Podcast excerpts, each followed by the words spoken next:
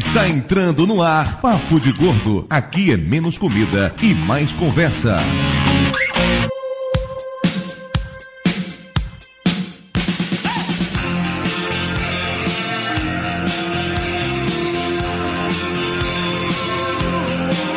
Ouvintes de peso, univos! De Salvador aqui é Dudu Salles e eu gostei tanto da época de faculdade que eu voltei pra lá como professor. Salvador aqui é Mayra e eu passei de primeira na Federal. Metida, tirada, se acha. Passou em quê? Arte? Communications. Na faconha. Meu filho, quando eu fiz vestibular, estava mais alta a concorrência do que pra direito, tá? Fique Ou a única faculdade onde a gente vende cerveja na cantina, todo mundo quer passar, né?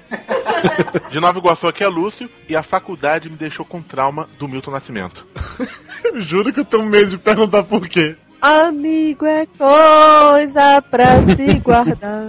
São Paulo é Flávio e eu não fiz faculdade. Logo eu posso ser presidente do Brasil. De Amargosa que doutor tapioca. E eu não fiz faculdade, eu fiz um supletivo de um ano e meio em medicina. Aê! Isso explica muita coisa. Por isso que aquele remédio matou, pra gripe que você me natural. receitou não funcionou, né, seu puto? Não, pelo menos tu não te matou, né? Já ganhei alguma coisa. Já tá no lucro, né? Evoluir. A diarreia era só um efeito colateral previsível, né? Ah, faz parte, tava na bula. Estando na bula não é imperícia. Galera do Cremeb Bahia, um beijo no coração. Dica Massaria, que é Ernesto Belotti, e eu não dava pra ser gordo na época da faculdade devido aos 304 degraus do PAF pra Politécnica. Pô, subida boa, já subi algumas vezes. Eu passei um semestre inteiro subindo aquilo ali todo dia. Mas, Belote, esclarece uma coisa. Você não dava pra ser gordo, você dava pra quê, então, lá?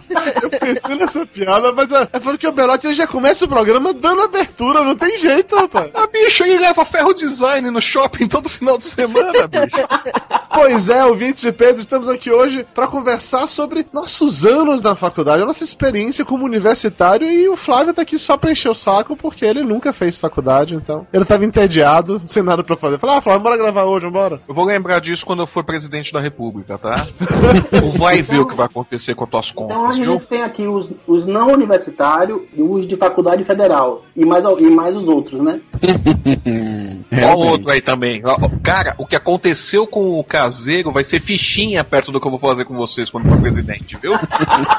Flávio, só pra lhe informar que você precisa perder um dedo antes, tá? Ah, Um dedo é fácil, bicho. Eu vou ali no torno mecânico e corto ele. A língua presa eu já tenho. O programa de hoje pesa exatamente 702 quilos, uma média vultuosa de 117. Enquanto o Flávio vai ali planejar qual a melhor forma de arrancar os seus dedos e dar o seu primeiro passo à presidência do Brasil, vamos para os e-mails.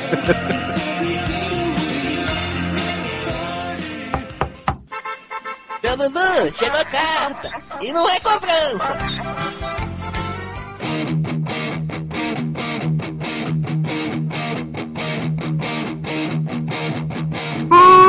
Muito bem, seu Jabu Rio, estamos aqui de volta para mais uma emocionante leitura de e-mails do Papo de Gordo. Ô Jabu, eu só queria saber uma coisa, por que que você veio ler e-mails comigo no episódio que saiu logo depois do Dia dos Namorados? Tem alguma relação aí que eu não entendi? Rapaz, primeiro que aprovaram a união homoafetiva há pouquíssimo tempo.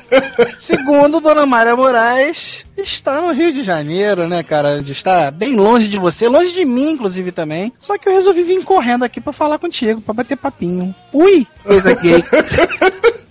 Que absurdo, rapaz. Mayra não tá podendo gravar e-mail comigo esses dias, aí vai o Flávio, vai Lúcio, Tapioca, e agora você. Eu tenho certeza que depois disso, no próximo ela volta. Ou vai gerar um mimimi do caralho, né, cara? Com belote, com ferro, com toda essa gordaiada, né?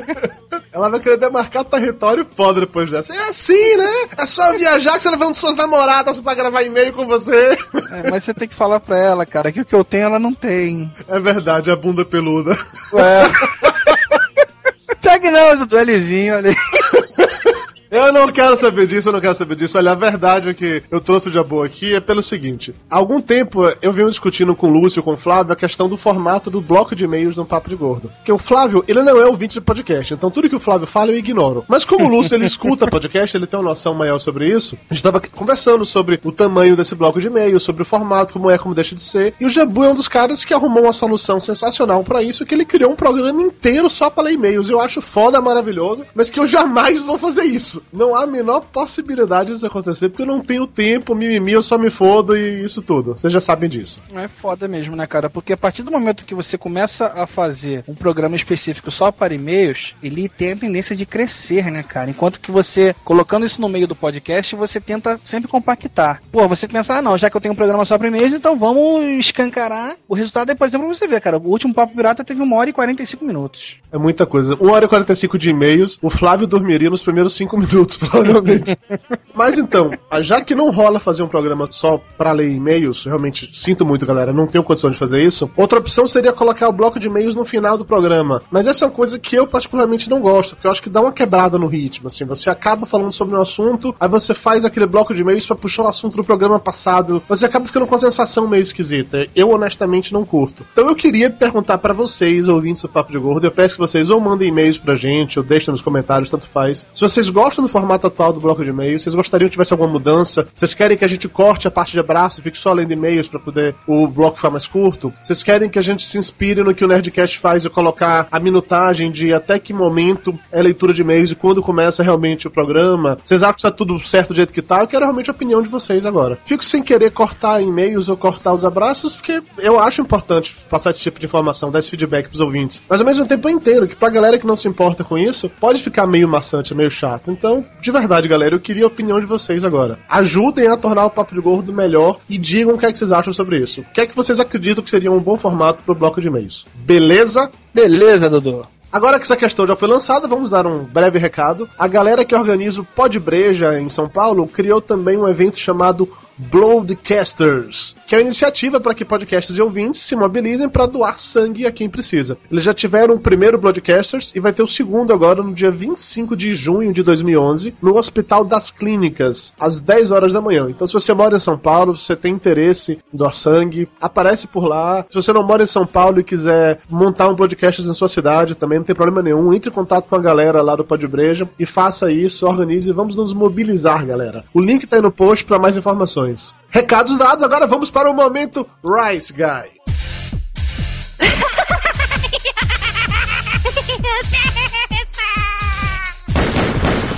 No more, Mr. Rice Guy. Dudu, quer dizer que você, Lúcio e Flávio foram no Year Geeks, né? Pois é, estivemos lá no Year Geeks no episódio 48 para falarmos sobre gadgets para emagrecer. Ou seja, na verdade fomos falar merda pra cacete. O Tato tava sem nada pra fazer, ele me ligou com a ideia de pauta genial que eu queria fazer no Papo de Gordo e o puto acabou fazendo lá no Year Geeks. Mas o programa ficou muito divertido. Eu, Lúcio e o Flávio tomamos o Year Geeks de assalto e basicamente falamos bobagem, demos muitas risadas. Recomendo pra vocês, link no post, escutem. Tu sabe que já tá no meu HD esse aí, né?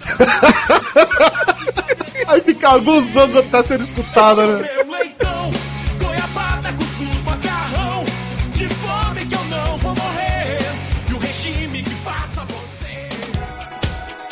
Vamos agora para os e-mails, começando com o e-mail do Thiago de Portal Soares, 30 anos, 96 quilos, analista de sistemas e podcaster em formação, lá de São Bernardo do Campo, São Paulo. Fala galera do PDG, muito divertido o episódio sobre o nosso querido Shatner, mas como bom tracker senti falta de algumas pequenas informações. O Fat Frog mencionou que Shatner protagonizou o primeiro beijo interracial na TV americana em 1968. O que faltou mencionar é que a culpa, entre aspas, disso ter ido ao ar foi do próprio Shatner. Por conta do ainda predominante racismo nos Estados Unidos, especialmente no Sul, os produtores pediram que fossem gravadas duas versões da cena, uma com beijo e outra sem. Shatner, no entanto, fez eles repetirem a cena com beijo algumas dezenas de vezes, até quase o final do expediente. E os sindicatos eram meio rigorosos com o horário naquela época. Faltando poucos minutos para gravar, eles finalmente fizeram a versão sem beijo. Mas Shatner, malandro como ele só, envesgou sutilmente os olhos, de forma que o diretor não percebeu na gravação. Mais tarde, ao revisar os copiões do dia, os produtores perceberam que a cena estava perdida e soltaram uma das grandes pérolas da história da TV.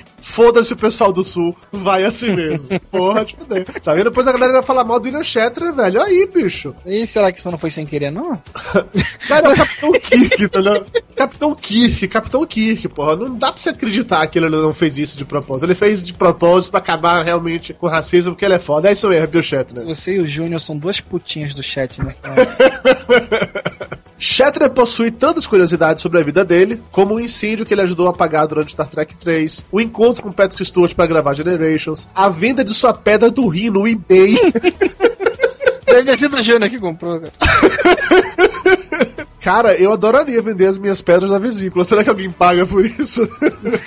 Enfim, o Shatner tem tantas curiosidades que seria preciso um outro programa para falar tudo. Mas o trabalho de vocês ficou espetacular. Meus sinceros parabéns, saudações e vida longa e próspera. Segundo e-mail aqui do Lucas Yasumura, o podcasteiro do Radiofobia, direto de Jundiaí, São Paulo. Salve, nobres trackers da nebulosa de Overweight 4. Ele errou o programa aqui, não foi não, Dudu? Piadinha de gordo, piadinha É. de gordo. Overweight 4, piadinha de gordo. Tá certo, eu mereço. Espetacular o episódio. Como tracker, gostei dele integralmente. Como fã do Papo de Gordo, a satisfação foi duplamente melhor. Ui. Peraí, ô Japu, lembra de ler a porra com pontuação, viu, seu merda? Eu tô lendo, cara, é que o carioca pontua diferente do baiano. o baiano fala mais devagar, assim, por exemplo, olha só. Só tem uma coisa que talvez tenha passado despercebido e não mencionada sobre o William Shatner. Não, isso aí, isso aí é baiano de novela da Globo, né? Se não. É, o, ba- é o carioca imitando o baiano. então vamos lá, botando um baiano carioquês aqui. Em 1966, ele fez um filme de terror chamado Incubus, cuja história se passa numa vila imaginária chamado Nomen Tuum, seu nome em latim, e é inteiramente falado em Esperanto. Isso mesmo, o Capitão Kirk fala em Esperanto durante todo o filme. Sou esperantista há mais de 25 anos e mesmo tendo bastante experiência em conversar com estrangeiros nesse idioma, eu quase não conseguia entender o que ele falava, menos ainda que os outros atores tentavam balbuciar em Esperanto. Ou seja, eles falam Esperanto, mas não falam Esperanto. É ok. o americano falando português em Lost, né, cara? Boa definição. É claro que a comunidade esperantófona vibrou com esse filme na época. E mesmo atualmente ele é uma espécie de cult entre os falantes da língua. Seja porque é um dos primeiros filmes que usam Esperanto, ou porque é o William Shatner que está nele. Link pro trailer do filme vai estar no post aí, né, Dudu? Isso, e Lucas Yasumura, ele comentou algum tempo atrás que ele tinha um programa de rádio, um podcast, sei lá, não tenho certeza agora o que era, que era em Esperanto. O cara gravava o áudio em Esperanto e jogava isso pela internet. Então, se tem alguém que deve saber como é que pronuncia essa porra, é ele, né? Ele podia ter mandado esse mensagem de voz em Esperanto, né, cara? não, não, não. Tem que vir com legenda. Legenda em áudio é foda, pô. É, podcast não tem ainda tecla SAP, né, cara? E-mail agora da Valéria Fernandes, 35 anos, 1,68m, 90 quilos e subindo. Professora de História em Brasília. Ela diz o seguinte: Olá, pessoal do Papo de Gordo. Nunca fui fã de Shatner, mas sou fã de Jornada nas Estrelas. Todas as séries, menos a última. E mal ou bem, a gente acaba acompanhando a carreira dele. Não assisti nada dessa última série de sucesso do ator, A Justiça Sem Limites. Nem nunca tinha tido vontade de assistir. Mas vocês se empolgaram tanto comentando o seriado que talvez eu corra atrás de alguma coisa. Valéria, recomendo, corra atrás. Vale muito, muito a pena mesmo. Assim, Boston Legal, nos últimos 10 anos, entra no meu top 5 de melhores séries já feitas. A Valéria continua. Fiquei surpreso do Eduardo Salles não saber o que era slash ou como as fãs adoram imaginar esse tipo de relação gay entre suas personagens favoritas. Existe todo um gênero de quadrinhos japoneses focado nisso. Romances homoeróticos feitos por mulheres para mulheres e que tem na produção de fanfics e fanarts um de seus desdobramentos mais importantes. Tem algumas montagens feitas por fãs com imagens e áudios de Kirk Spock que são engraçadíssimas. Dudu, vou te falar uma parada, cara. Eu imaginei agora, não sei se você tem ouvintes talentosos em desenhar, mas está lançado o desafio, cara. Alguém podia desenhar eu e você numa união homoafetiva num desenho. Não! não! Não podia não! Não podia não, não quero não! Ignora o Jabu, ignora, ignora o Jabu, não, nada disso, nada disso. O cara vem pro meu podcast, pra minha leitura de meio que tirar o nome. Ah, Jabu riu. Dá uma pita de viado, né, cara?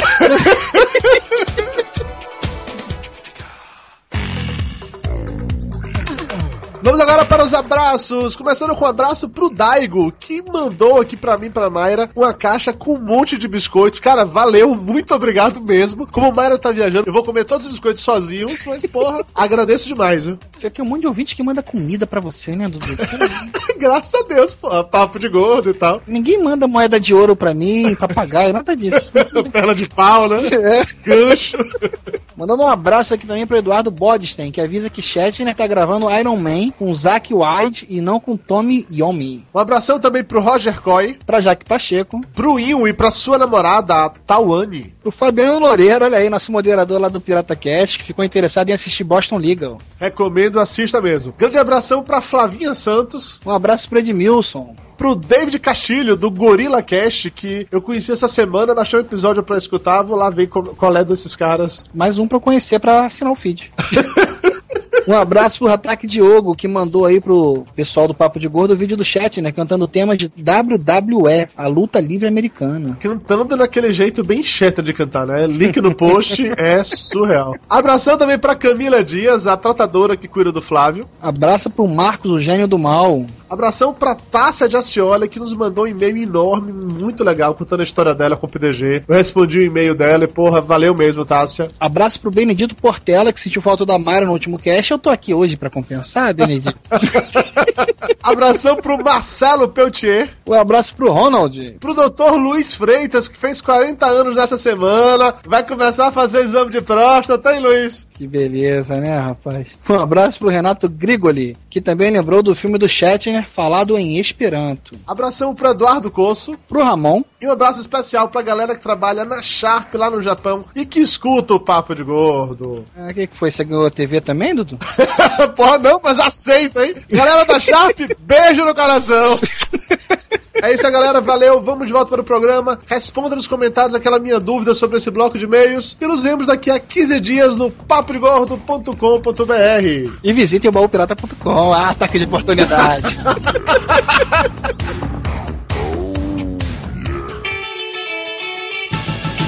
Estamos de volta e vamos direto para o sofrimento cultural do tio Lúcio, que hoje certamente nos contará a origem da faculdade. Havia alguma coisa do tipo na Grécia Antiga ou algo do gênero? Vou ligar o ventilador de novo, só de sacanagem.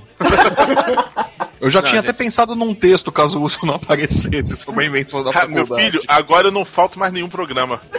Bom, tudo bem, gente. Derruba o Lúcio, deixa eu falar o meu texto aqui do momento cultural. Depois chama o Lúcio de volta. Flávio ia contar sobre a origem da Universidade Petrasques, né, Flávio? Instituto Petrasques de Excelência. Não é assim, não. Vamos lá, eu não vou falar sobre a universidade, vou falar sobre uma coisa mais importante do que isso. Durante a Idade Média, as universidades. Puta merda. Gente, eu falo de universidade chegar- eu tava na Grécia Antiga, então. Ó, na hora que chegar na peste negra, fudeu. Eu vou trabalhar, eu vou diagramar uns negócios aqui, vocês me avisam quando terminar. Durante a Idade Média, as universidades separavam os veteranos dos calouros, que não podiam assistir aulas dentro das salas. Por razões de higiene, os calouros também tinham os cabelos cortados quando entravam nas instituições. Mas no século XIV, essas práticas corriqueiras tomaram contornos do que hoje é chamado de trote, quando calouros de várias universidades europeias eram obrigados a beber urina, comer cocô e tinham o cabelo arrancado. Em Você mil- tudo isso, Lúcio?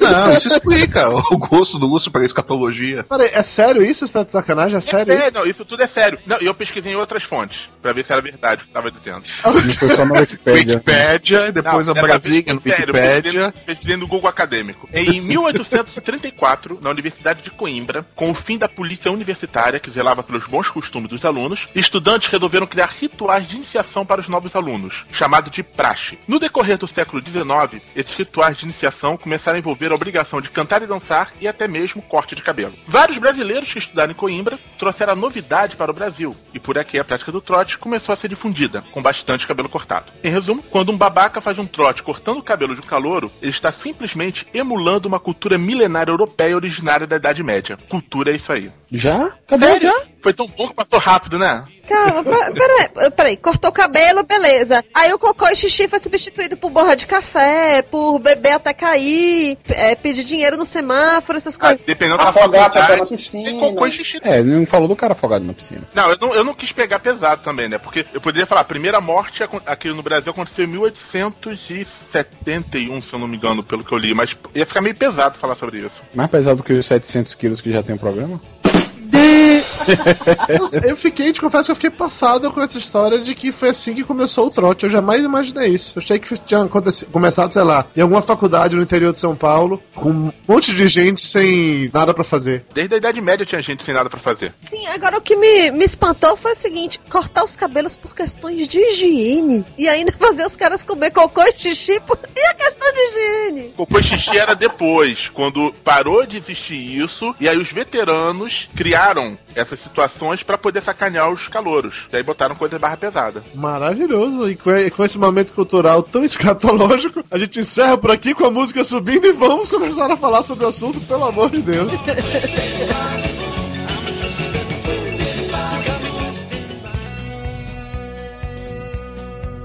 Vamos lá, para começar a falar sobre nossas experiências universitárias, falaremos primeiro do vestibular. Quem aqui passou no vestibular de primeira? Eu passei de primeira, mas como tinha só 15 anos, esperei mais um aninho pra poder passar de novo. Nerd sem vida, nerd sem vida.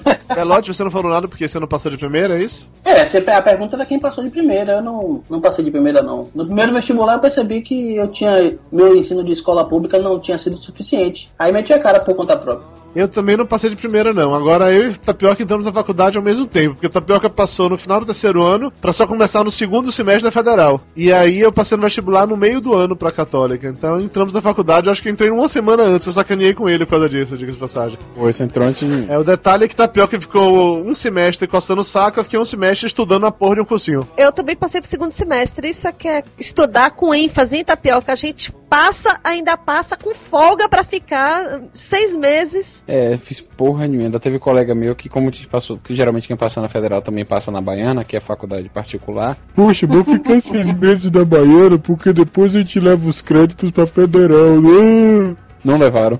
Se fuderam. Lúcio, você passou de primeira e de segunda de novo depois, foi isso? Foi na época que faculdade privada aqui, aqui no Rio era um pouquinho mais difícil do que hoje em dia, que basta você saber o nome ou nem isso. Na época que vocês passaram no vestibular, ainda tinha aquela parada de sair resultado no rádio, né? Ou não? Ou isso nunca teve no Rio de Janeiro? Cara, eu, eu lia no, jor- que é eu lia no jornal.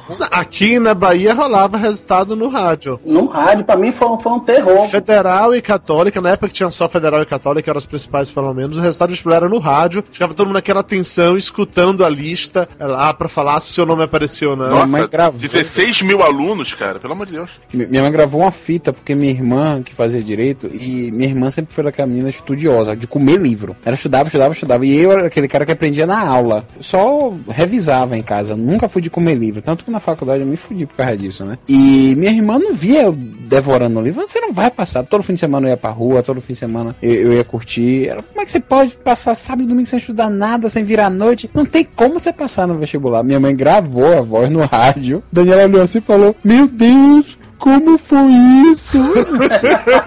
A sua irmã tava torcendo mesmo pra você. É, é, são inteligências diferentes. Daniela, ela lê, aprende e não esquece nunca. Eu, se eu não tiver uma boa aula, aí eu me fodo. Ela, se ela não for pra aula, ficar doente o semestre inteiro, ela come o livro e tira 10. Eu não. Esse negócio de resultado por rádio, pra mim foi um, foi um lance estranho que eu passei, o primeiro vestibular foi na, na UFS, em Feira de Santana, e só divulgou na rádio de lá. Então recebi por telefone de pessoa- pessoas de lá que me ligaram, ah, falou seu nome aqui, tem certeza? É Ernesto Cardoso? Tava... Peraí, era Ernesto, ô fulano, era Ernesto Cardoso ou Ernesto não sei o que? Ficaram nessa, sabe? Aí, caraca, velho, eu, fiquei. na- disseram que eu tinha passado, mas não tinha internet, não tinha onde confirmar, tinha que esperar até o dia seguinte pra comprar o jornal pra ter a certeza. Bons tempos aqueles. Telefone fixo apenas, né? Uma coisa maravilhosa. Orelhão não tinha nem cartão ainda, era ficha. Só que nesse, nesse meio tempo de vem uma ligação lá de Feira Santana sem muita certeza e esperar o buscar o jornal no dia seguinte, eu já, meus amigos daqui já tinham raspado minha cabeça. Eu fui comprar o jornal no dia seguinte já careca. E se você tinha passado ou não, problema seu, seu cabelo já era. Isso é uma outra conversa. Meu medo era todo esse, entendeu? Mas deu certo, eu tinha passado realmente, foi tranquilo. Eu lembro que na época que eu passei no vestibular, como eu passei pro segundo semestre, eu e minha prima, a gente fez cursinho juntos, né? Fizemos um semestre de cursinho juntos. Eu odiava o cursinho com todas as minhas forças. Era aquele lugar que eu não queria ir, mas eu tinha de ir pra aquela jossa pra poder fazer vestibular, basicamente. Mas eu não suportava. Daí eu sei que saiu o resultado do vestibular, agora saiu no final da tarde. Então não teria mais, sei lá, nem rádio, nem jornal, nem nada naquele dia. Mas o resultado do vestibular tava lá na faculdade, tava impresso na faculdade, pendurado lá no mural. E aí minha prima ficou naquela coisa: vamos lá, vamos lá pra ver o resultado, a gente passou, você não passou. E eu falei: porra, não vou não. Amanhã de manhã eu vejo no jornal. Tô com essa vontade toda lá não. É longe pra cacete, pegar trânsito. Porra, fala sério. Eu tô quieto no meu canto, não vou não. Aí ela foi, ela deu jeito de ir, chegou lá da faculdade e me ligou, toda empolgada pra contar. A gente passou no vestibular, a gente passou no vestibular. Eu sei que ela desligou o telefone, eu fiquei feliz realmente. Eu tava deitado no sofá lendo um gibi na hora, me deu aquela vontade de pegar, tacar o telefone no chão, jogar a revista pra cima, sair pulando. Aí eu comecei a pensar que se eu jogasse o telefone no chão, ele ia quebrar. Se eu jogar a revista pra cima, ia cair longe de mim, eu ia ter que levantar pra buscar. Aí eu desencanei que eu fiquei no meu canto, desliguei o telefone e continuei lendo. Eu não tive nenhum, nenhum arrobo assim de Mas celebração. É um gordo, um gordo preguiçoso. Vocês tiveram esses arrobos de celebração, de sair, encher a cara, comemorar e tal, porque eu não fiz nada disso. Eu não. Não, sair encher a cara eu fui, isso daí eu fui. Você só não tinha passado, né? Isso aí é só um detalhe, meu negócio é chopp. Tem chopp, maravilha. Minha diversão foi só sacanear minha irmã, que ela ficou estudando que nem uma louca, completamente perturbada, tadinha. E eu passei pra mesma faculdade que ela sem estudar porcaria nenhuma. A minha irmã sofreu pra passar no vestibular. Ela foram três anos pra passar. Aí, falando em a mesma faculdade, vocês entraram na faculdade no curso que queriam? Eu não. Ok. Tirando o Flávio. Lúcio, você entrou na faculdade no curso que queria? Sim, sim, fiz jornalismo, né? Outra opção era informática, coisas muito, muito semelhantes, né? Mas aí eu optei por comunicação, felizmente consegui passar. Eu, no meu caso, eu queria para processamento de dados ou informática, que eram outros, outros nomes antes na época, né? Passei para a segunda opção na Católica para matemática e para engenharia em Feira de Santana. Tapioca eu sei que fez pra medicina onde queria mesmo, passou e era isso mesmo, né? Era, sem dúvida. Pois é, na época eu não sabia se queria comunicação ou direito, optei por comunicação, aquela história assim, vou fazer primeiro comunicação pra ver se eu passo e se eu não passar, no próximo vestibular que eu fizer eu tento direito. E fez errado. É, não, eu, eu sou apaixonada pelo que eu faço. Para mais informações sobre isso, escutem o Aspiracast e alguma coisa que Mayra participou falando sobre ser jornalista. Ah, isso me lembra aquelas camisetas que ficavam na faculdade, o pessoal de direito usava. Seu namorado não faz direito? Eu faço. Aí eu comprei uma. E você foi lá namorado comprovar? direito? Foda-se, eu faço comunicação. Mentira que você usou a camisa dessa, Lúcio, mentira. Usei. Eu não, eu não li que tinha foda-se, só percebi depois. Nessa questão de depois mudar de curso, eu- aí eu já, tava, já tinha entrado pra engenharia. Já tava começando a me integrar, gostar do curso e tal, e aí fiz o vestibular no, no final do ano na federal pra engenharia, e aí sim, quando eu fiz pra engenharia, passei de primeiro. Velote já falou qual era a segunda opção dele. Qual era a sua segunda opção, Tapioca? Eu não tinha segunda opção, era medicina ou medicina e ponto final. Ou tratava a gente. tratava bicho, Cosmetologia, amor. É meio que isso, velho. Ele tinha uma pele tão ruim que podia ser uma boa, viu? É, só porque me chamava de machista não quer dizer que minha pele era ruim. Né? Choquito! É, eu, eu pensei, eu- minha segunda opção era veterinária. É tudo a ver. É, se você for que nem a piada que eu postei no Twitter outro dia, se fosse pediatra era a mesma coisa. Isso hoje em dia não é mais assim, mas quando eu fiz, tinha curso de comunicação em três faculdades. Mas publicidade só tinha uma, que era na Católica. Então eu coloquei primeira opção publicidade matutino, segunda opção publicidade ves- vespertino. Eu não, eu não quis nem tentar outra coisa, não. Minha parada era essa mesmo. Mas na federal, eu lembro que eu fiz psicologia. Não me pergunte por quê. Como eu não passei, então jamais me dediquei a isso. Dona Mayra, qual era a sua segunda opção, Dona Mayra? Era direito. Fala a segunda opção de você colocar no vestibular mesmo. É porque a, a concorrência era menor de direito, que é de comunicação. Então eu fiz comunicação, segunda opção em direito. E aí, se eu não passasse, Oceanografia. No próximo. não, no próximo ano, aí eu ia inverter. Em que universo paralelo doentio direito tem concorrência menor do que comunicação? Tinha! O que, que eu posso fazer? Numericamente, em termos de número de candidatos, tudo bem, que é aquele pessoal que não estudou, ah, bota comunicação. Acaba indo muita gente, mas em termos de força mesmo, é, qualidade dos, dos concorrentes, direito era a galera que estudou mais. É, é verdade. Minha irmã, ela fez direito e a segunda opção dela era publicidade. É, faz todo sentido do mundo. Sempre que alguém me perguntava por que, é que eu escolhi ser publicitário, a minha resposta é simples, porque eu parava pra pensar nas minhas matérias favoritas e eu não tinha porra nenhuma que eu gostava de fazer. Eu segui publicidade como. Não foi bem uma opção, foi falta de opção. Mas publicidade é falta de opção. Falou o jornalista que não precisa de diploma. Administração é falta de opção. Quem não sabe o que quer, faz administração. Cara, na faculdade de comunicação, lá na minha pelo menos, era jornalismo, publicidade e relações públicas. Então o pessoal que sabia escrever fazia jornalismo. Quem não sabia escrever era bonitinho, fazia relações públicas. O resto fazia publicidade. Os maconheiros, né? Essencialmente. É, eu acho que esse perfil não tá muito diferente do que era a minha faculdade de publicidade, não devo nem mentir. Todo mundo já passou no vestibular, vamos falar da faculdade agora. Calouro. Quem aqui sofreu trote como calouro? Eu não. Flávio hoje só vai falar isso. Eu não, o programa todo. É o novo eu comia. Eu, inclusive, vou dormir agora. Você fica colocando esse eu não, conforme estão me surgindo os novos tópicos, tá? fiquem gravando aí que eu vou descansar, que eu ganho mais. Eu teve esse lance de ter raspado minha cabeça. E chego eu lá, tipo, três semanas depois, ou quatro, cabelo re- crescendo um bocadinho na faculdade, lépido e fagueiro, todo, vamos lá, curtir a faculdade. Aula magna, aquela lance da faculdade toda, aquela turma calorada dentro do ginásio, aquela arquibancada e tal. Aí daqui a pouco só tinha calor, assistindo a aula magna. Óbvio, né? Um Óbvio. monte de calor, daqui a pouco as portas de quem chegava, chegava por trás da, da bancada onde o pessoal tava falando. Daqui a pouco começa a aparecer um monte de mão e braços com tesouras. Tchac, tchac, tchac, tchac, tchac, tchac, tchac. Veterano chegando com tesouras, botando só pela porta, assim, pela janela mostrando. Criou aquele clima de terror com aquele monte de calorada lá dentro. Cara, eu já tava, já tinha passado por essa raspa, por esse trote logo de cara. Me, me enturmei logo, fui logo dos primeiros a ter o cabelo raspado ali e, e continuei entrei na turma raspando e bagunçando junto com os outros calouros. Pegando os outros calouros junto com a, com a turma de veterano lá. Tapioca teve trote em medicina ou não? Rapaz, muito pouco, velho, muito pouco. Eu acho que o que teve foi assim, o negócio tinha que falar uma poesia pra menina. E a menina dizer se gostou ou não, se ela gostasse, tudo bem, se ela não gostasse, raspava o seu cabelo. Teve um negócio assim. Na faculdade em si não tinha disso não. Agora, entre os amigos e tudo mais, quando eu soube que passei, meu grupo de RPG me amarrou e me fez dar uma volta no quarteirão amarrada numa corda. Fiquei com medo do que você ia dizer. Era grupo de RPG, porra, Band Nerd, né? Na minha faculdade eu não tinha bem trote, rolava aquela parada de festa e aí, tipo assim, os calouros pagam 5 reais, os veteranos pagam uma, na verdade nenhum veterano paga porra nenhuma, os calouros que pagam a festa inteira, e aí sai passando na sala, arrecada o dinheiro, vai pra um boteco perto da faculdade e todo mundo bebe até cair. O conceito central era esse. Mas aí tinha um negócio que eles inventaram, eu não sei se tinha todo ano não, porque eu só fui nessa festa no primeiro ano. Vinha um, tipo uma ficha de papel, aí colocava na boca do veterano, no caso de uma veterana, e aí a veterana vinha com essa ficha pra um calouro bonitinho pegar a ficha dela, e, e os veteranos faziam isso com as calouras também. Tinha, tinha uma parada dessa. Mas como ninguém veio com nenhuma ficha pra eu pegar, então eu não beijei ninguém, graças a Deus, nessa história. Até porque não me lembro de ter nenhuma veterana bonitinha naquela história, não.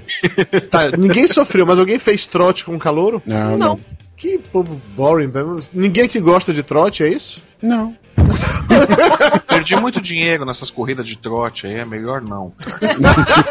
Não, eu curto tro- aqueles trotes solidários, né? Que pega os calouros assim pra arrecadar fundos, sei lá. Molecada. A molecada.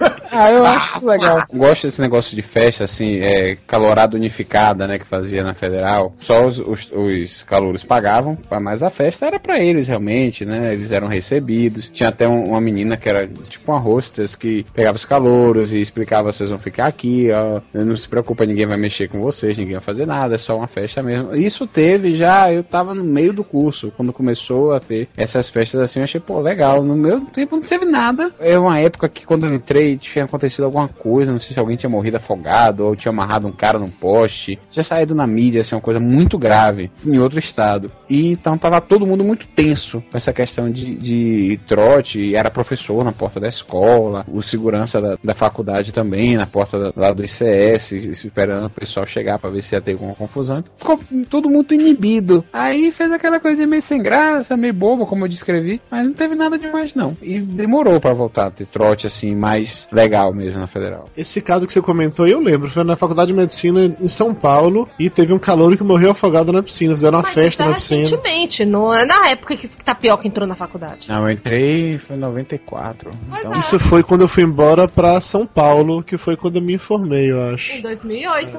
Em 98 Foi, eu me formei. porra, 2008? Ele já saiu com PHD, né? Não, mas eh, eu lembro muito desse caso do, do cara que morreu afogado na, na piscina lá em São Paulo. E Vira e mexe rola mesmo uns casos assim de trote mais escroto. Quando eu entrei, na verdade, foi o cara que foi amarrado no poste. Muito, Acabou a festa, todo- foi todo mundo embora, esqueceram ele lá, só foram lembrar na, na segunda-feira. Não Aí ele virou um como- super-homem. Lúcio teve trote, quer falar sobre isso? Não, cara, eu faltei a primeira semana de faculdade. Pra não ter trote, cuzão. Flávio é o tipo de cara que eu aposto que ele faria trote com os outros. Não faria não, Flávio? Eu, eu não zoei os caras no- na aeronáutica, porra. Quando eu me formei soldado, você acha que eu ia ficar aplicando trote, meu? Sou ruim, mas não sou tão ruim assim, não, Não, meu. aeronáutica, imagino como ia ia ser, né? Tipo Top Gun. Ao som de Take My Breath Away. Cara, imagine o Flávio agora. Flávio resultado jogando vôlei. Cara, que visão. Pô. É, é, isso mesmo. A gente, a gente serviu na Califórnia. Exatamente.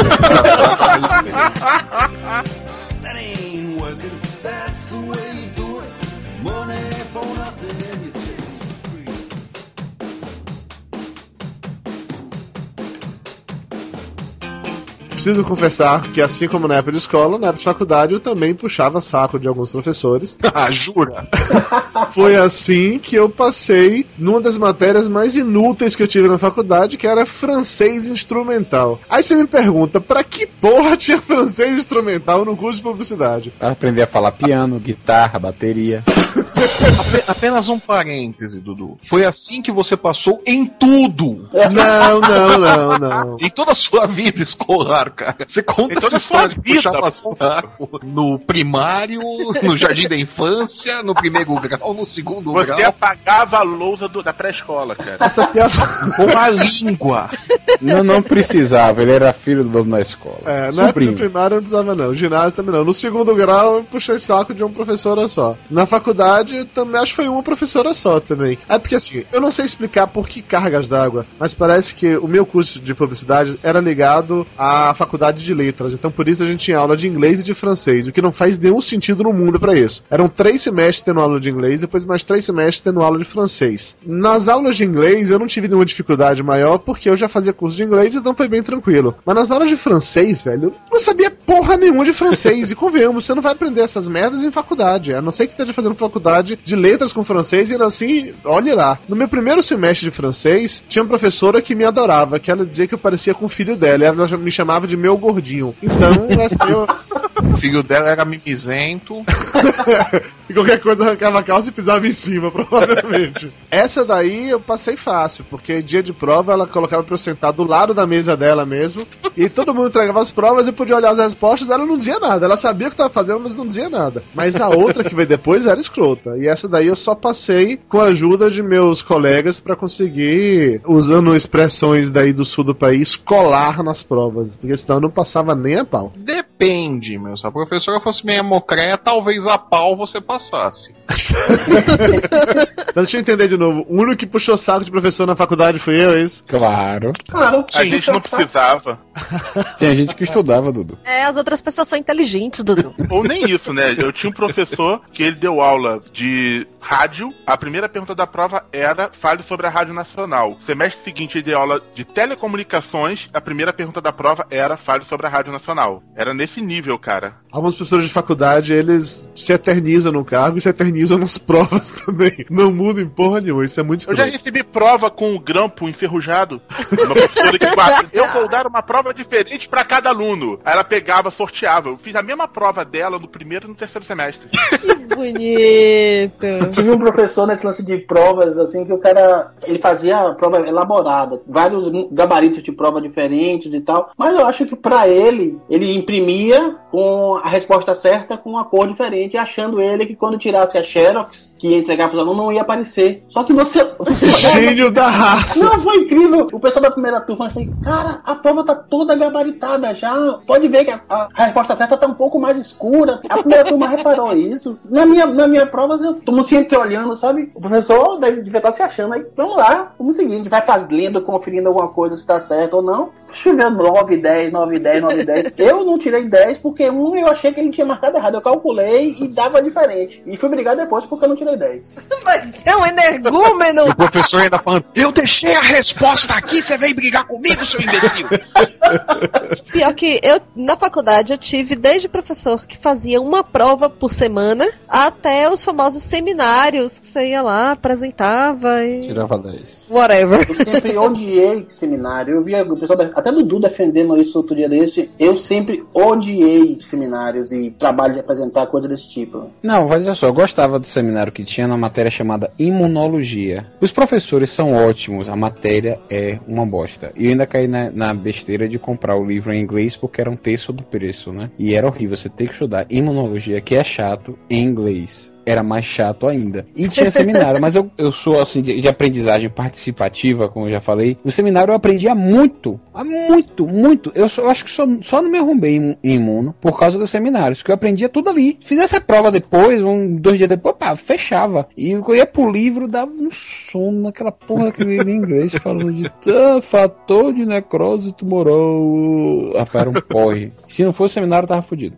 Eu tinha essa questão, como o Tapioca fala, de a aula ser mais importante. Se você assiste bem a aula, se dá bem com a aula e não faz seminário, você tira zero. Se você se dá bem com a aula e não estuda pra prova, você tira um 7, um, um 7,5, um 8, você vai aprender, se você não estudar nada. Então, eu preferia isso. Se eu não estudasse nada, eu com a prova eu conseguia alguma coisa. Se eu não fizesse de jeito nenhum seminário, era zero. Não tinha meio termo pra não estudar. Seminário é uma maneira do professor não trabalhar e ganhar por isso. Eu posso estar sendo muito cruel de comentar isso, porque hoje eu faço seminário e eu te confesso que não é baseado em não trabalhar e ganhar por isso, é porque. Os alunos ouvem esse podcast. Meus alunos podcast, eu faço isso porque eu sei que é o melhor para vocês, entendeu? Pode sacanagem. Hoje, como professor, eu não acho que em todas as matérias, prova escrita é a melhor forma de avaliação. Por isso que o seminário acaba sendo muito mais útil para mim nas matérias que eu ensino. Mas eu lembro que eu tive uma matéria na faculdade, porque eu fiz faculdade católica. E todo mundo que faz católica tem que ter a matéria teologia, que na maioria das vezes é ensinada por um padre. E eu tive matéria com esse padre, que eu não me lembro o nome dele, mas ele tinha um olho de vidro. Isso era uma parada tensa já naturalmente.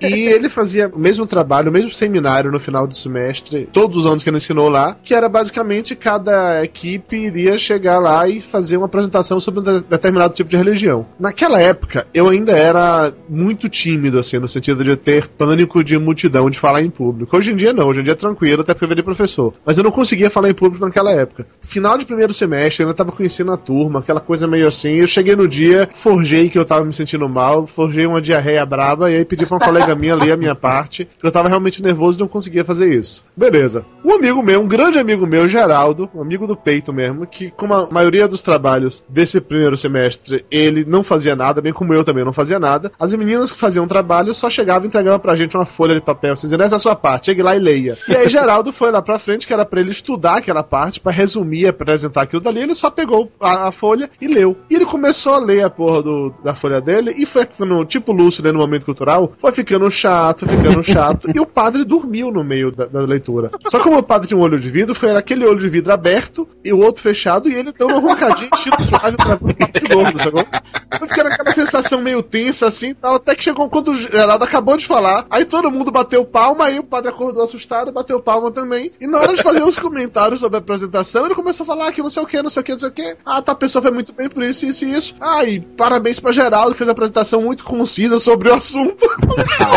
Ou seja, eu tive muito professor nesse nível na faculdade, e isso é, talvez isso tenha ajudado a tentar evitar que eu me torne um professor desse jeito. Olha, isso pode livrar sua barra, né, meu? Você Exatamente. confessar um negócio desse aí, o pessoal vai repensar o teu emprego, né? não, eu não faço nada disso, né? Eu sou um professor. Qual é a palavra que eu quero usar pra isso, Mayra? Gente boa. Inútil, incompetente. Vagabundo. Caxias com Tem vocabulário. participativo sem vocabulário. Não, eu tive uma coisa que conseguiu ser pior que seminário. Uma professora completamente viajandona que mandou a gente fazer teatro. Então toda aula, cada grupo tinha que fazer uma peça de teatro. Uma coisa completamente bizarra. Lúcio, em algum momento você fez alguma peça que se passava na Grécia Antiga e você Não, descobriu foi o um, pouco, foi um pouco pior. Foi um pouco pior, você levado até a morte pelo que eu vou contar. Mas era o seguinte: foi uma versão gay de Romeu e Julieta. Significa. É,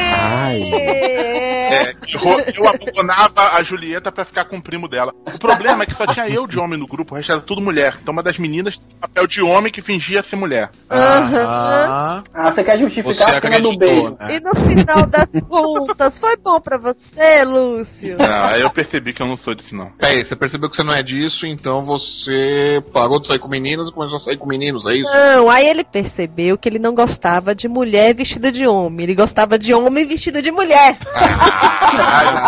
Precisa conhecer a rota da baguete.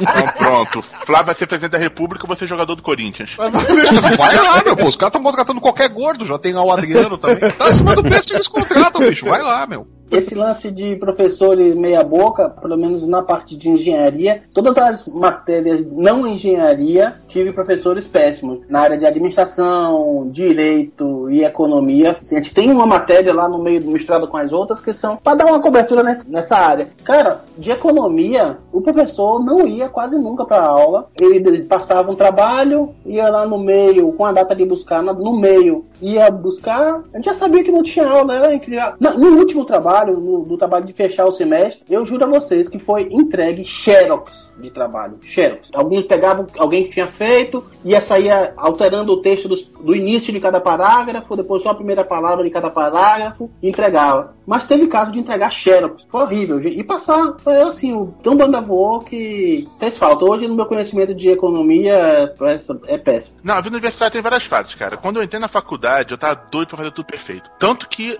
chegou um professor lá, eu e meu grupo, a gente foi até na Biblioteca Nacional pra fazer pesquisa, leu vários livros. No quinto semestre, eu já tava fazendo qualquer coisa. Era horrível. Dependendo, eu, eu fazia baseado no professor. O professor que eu respeitava, eu fazia um trabalho bom, o professor que não respeitava, fazia qualquer merda e passava. A maioria eu fazia qualquer merda e passava. Essa professora viajandona teve um trabalho, lembro até hoje, cara, sobre. Merda. Sobre Peraí. merda? Isso explica o livro de poesias escatológicas dele. Começou na faculdade aí, ó. Foi o TCC dele, na verdade. Alguém aqui já perdeu matéria ou fez prova final na faculdade? Teve uma vez que eu fiquei dois meses sem ir por causa de um acidente de ônibus. Aí quando eu cheguei, tinha meu nome em todos os trabalhos. Teve até uma, mat- uma matéria que tinha meu nome em dois trabalhos. E o professor virou pra mim, ó, escolhe qual dos dois você participou. Oh, que bonitinho, tio Lúcio. Seus, seus colegas lhe adoravam, tá vendo? Velho, eu fiz final pra cacete, viu? Fiz muita final. Fazer final é normal, agora perder. Não, nunca perdi matéria, não. Eu perdi uma matéria logo no primeiro semestre. Foi filosofia. Eu não tinha, sei lá, o suficiente para filosofar na matéria que era professora. e aí, basicamente, eu perdi, me ferrei, não teve jeito. Fui repetir essa matéria dois semestres depois. Uma colega minha copiava tudo que a professora falava. Aí eu pegava o caderno dessa colega minha, xerocava, fazia xerox reduzida, ia pra sala de aula com isso e eu passei na matéria assim. Mas foi a única matéria que eu perdi. De resto, foi Cara, tranquilo. outro dia eu peguei meu caderno de faculdade e não entendi nada que tava escrito. Eu dislexia, eu passava limpo. Nos últimos períodos, no mesmo caderno, vi uma matéria depois da outra, eu escrevi em resumo. Às vezes eu ficava só desenhando. Tem uma matéria minha de, acho que era de diagramação, que só tem desenho. É, faz sentido pra diagramação. É, ouvinte essas de coisas. peso, esses são os profissionais que estão aí trabalhando nesse Brasilzão imenso. O meu, pro- meu maior problema foi na monografia, cara. A minha apresentação de monografia foi no mesmo dia que o Vasco jogou o Mundial. Aí eu ficava lá com um radinho enquanto os outros estavam apresentando a monografia. Pô, foi horrível. Deve ter sido. O Vasco perdeu, né?